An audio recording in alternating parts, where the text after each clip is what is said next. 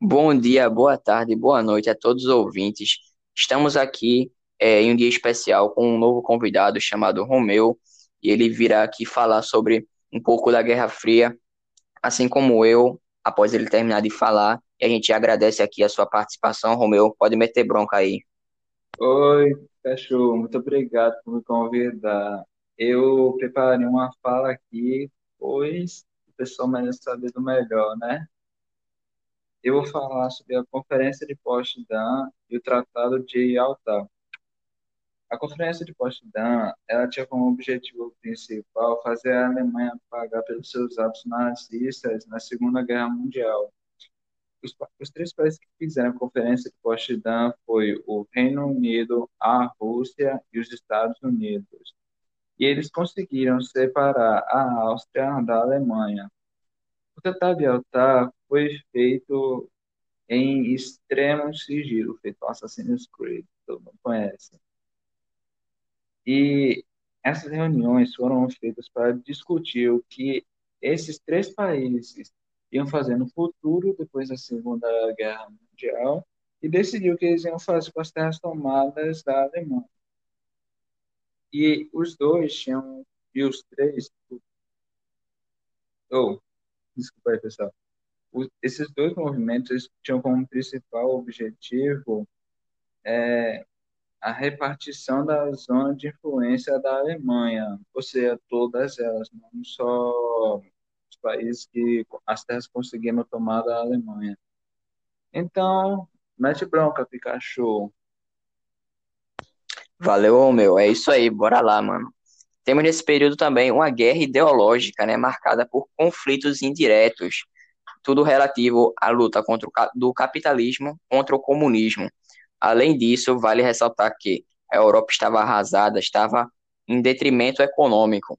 Para isso, ambas as potências, como diz aí por Romeu, os Estados Unidos e a União Soviética, elas passaram a adotar medidas para conter a sua ideologia opositora.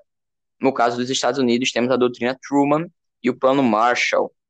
Já no lado, do lado da União Soviética, temos o Comiform e o Comintern. Ambos esses tratados era para conter a onda de, de sua ideologia opositora, certo?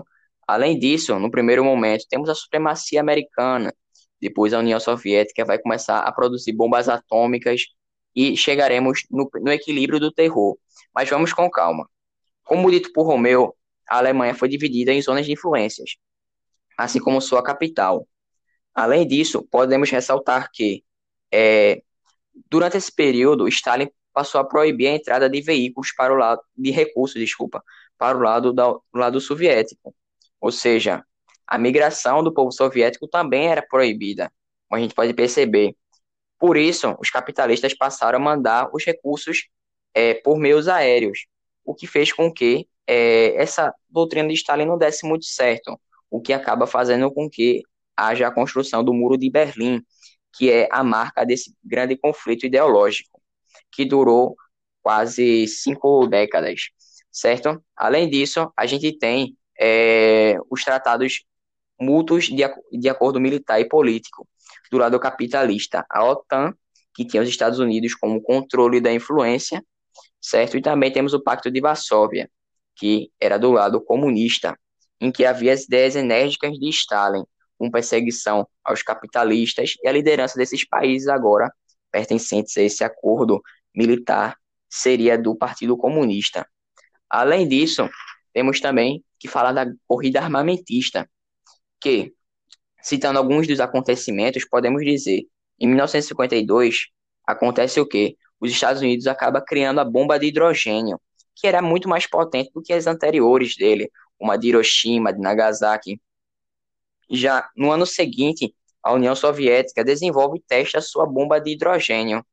Além disso, podemos ressaltar que, além dessas potências principais, temos também a Inglaterra, a França e a China na sua disputa nuclear. Mas vamos prosseguindo. No ano de 1957, temos também a União Soviética desenvolvendo um míssil balístico. Agora, para, para lançar esse projétil explosivo, não era necessário é, um avião, mas já, é, já o míssil já ia direto de Moscou para os Estados Unidos, ou seja, haveria uma dificuldade de interceptações. É nesse período que chegamos no equilíbrio do terror. Qualquer coisa poderia gerar uma terceira guerra mundial. Além disso, podemos falar da corrida espacial que aconteceu nesse período, que era para medir quem era mais desenvolvido cientificamente, quem poderia dominar o espaço o, o, a nível astronômico. Dos feitos da União Soviética, podemos citar o lançamento do primeiro satélite Sputnik, além da ida da primeira cachorra, é, que foi a Laika. Além disso, o objetivo desse experimento com esse animal foi saber como o corpo humano reagiria em tais situações. Além disso, temos também é, o Yuri Gagarin, que fez o primeiro voo sobre a órbita da Terra, que disse que a famosa frase a Terra é azul. Além disso, temos a superação dos Estados Unidos, né, que envia um homem à Lua ao, ao satélite natural da Terra, que é chamado Neil Armstrong, o nome desse, é, desse astronauta que foi para é, a Lua.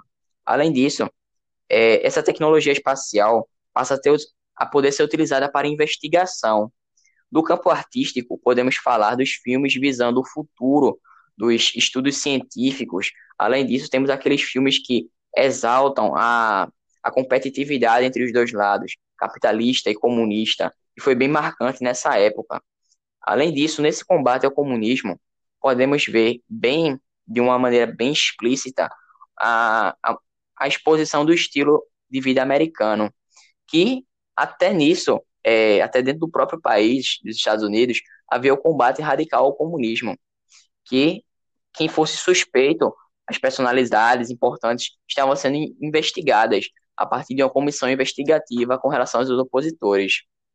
Quando, em 1940, ganha força essas atividades com, com a presença do Joseph McCarthy, que foi o símbolo do comunismo dentro do o símbolo do combate ao comunismo dentro dos Estados Unidos.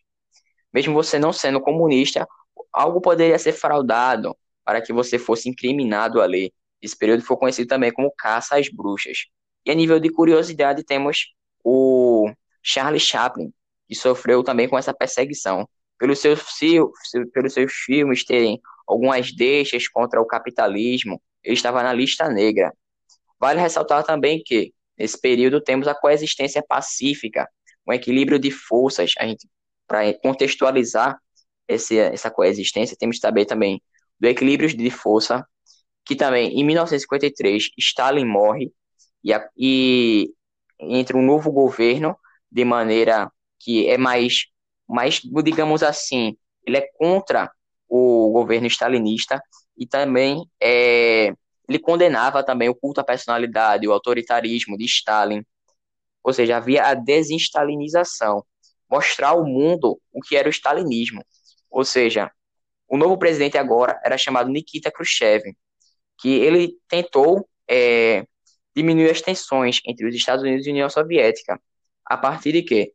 De relações diplomáticas que revelam essa coexistência pacífica, que mostrando que tanto como o comunismo como o capitalismo poderia existir, no objetivo de evitar algo pior. Podemos falar também, durante esse período, da criação do Estado de Israel, em 1948, na área da Palestina, através de ações da ONU e também do apoio dos Estados Unidos. Mas lembre-se, os Estados Unidos não fazia isso porque ele era bonzinho com o povo judeu, viu? Ele queria ali influências no Oriente Médio, por causa de uma, de uma região rica de pet, em petróleo e de fácil exploração. Podemos citar também o movimento sionista dos judeus nesse período, que era o sentimento de volta, regresso a um, um local é, que fosse de comando judeu, certo? Isso tudo realiza foi em função das diásporas passadas que eles sofreram, tá certo? Ali também podemos falar durante esse período sobre a Revolução Chinesa, Além dele, podemos citar é, a Guerra da Coreia e também a Guerra do Vietnã. Todos esses conflitos influenciados por conta da, é, dessa guerra ideológica, desse conflito entre os Estados Unidos e a União Soviética.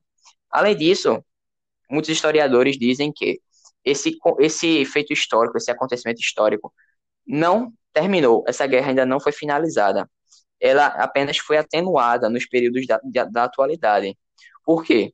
Atualmente vemos muita muita coisa que, muitas coisas que remetem a esse período. Ainda há uma certa competitividade entre Rússia, que agora não é mais União Soviética, e Estados Unidos. E é isso, galera. A gente agradece a sua participação. Também agradeço a participação de Romeu, arrasou aí nas suas colocações e espero ver vocês na próxima vez que estivermos reunidos. Valeu, falou.